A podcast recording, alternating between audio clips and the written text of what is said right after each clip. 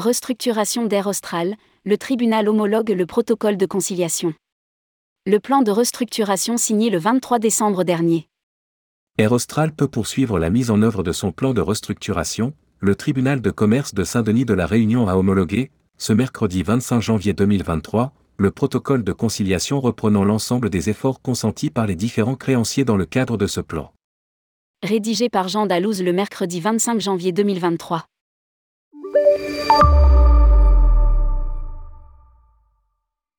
Air Austral annonce, dans un communiqué, que le tribunal de commerce de Saint-Denis de la Réunion a homologué ce mercredi 25 janvier 2023 le protocole de conciliation reprenant l'ensemble des efforts consentis par les différents créanciers dans le cadre du plan de restructuration de la compagnie.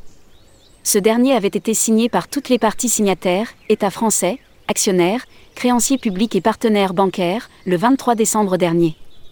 Ce protocole et son homologation vont permettre à Air Austral de mettre en œuvre les opérations capitalistiques prévues dans le cadre de son plan de restructuration. Précise la compagnie. Je souhaite remercier au nom de tous les salariés de l'entreprise, l'État français, pour son profond soutien, notre actionnaire de référence la Sematra et l'ensemble de nos partenaires bancaires pour leur présence renouvelée à nos côtés, mais également nos futurs actionnaires, regroupés sous le nom de Runner, pour leur précieux engagement. A déclaré Joseph Brema, président directeur général d'Air Austral. Cette étape clé va désormais nous permettre de nous tourner vers l'avenir avec plus de sérénité.